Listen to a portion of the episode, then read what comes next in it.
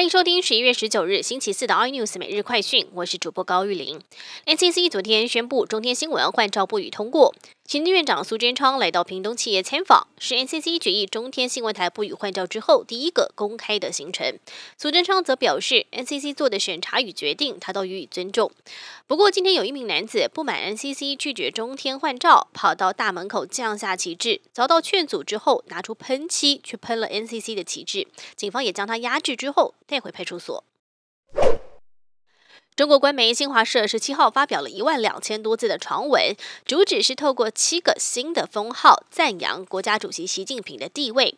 与此同时，习近平也刚结束扬州的巡视，并且通过视讯参与 APEC 峰会，呃，再次强调中国对外开放的决心。十月才被《富比士》杂志列为中国首富的阿里巴巴创办人马云，现在因为蚂蚁集团 IPO 暂停，身价减损大约三十亿美元。根据最新的财富调查，马云已经让出中国首富的宝座，农夫山泉董事长钟闪闪重新登上榜首。疫情冲击运动产业，也让制鞋业龙头宝成成立五十一年以来首度放弃无薪假。如今随着营运逐渐回稳，宝成也宣布无薪假要取消，从十二月份开始。共享经济时代来临，连车商也跨足计程车市场，抢共享经济大饼。汽车销售龙头正式发表计程车队。而早一步卡位小黄商机的老字号车厂，则是携手通讯软体业者的轿车平台，推出优惠来应战。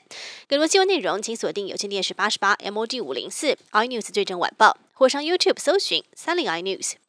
感谢台湾最大 Podcast 公司声浪技术支持。您也可以在 Google、Apple、Spotify、KKBox 收听最新 iNews 每日快讯。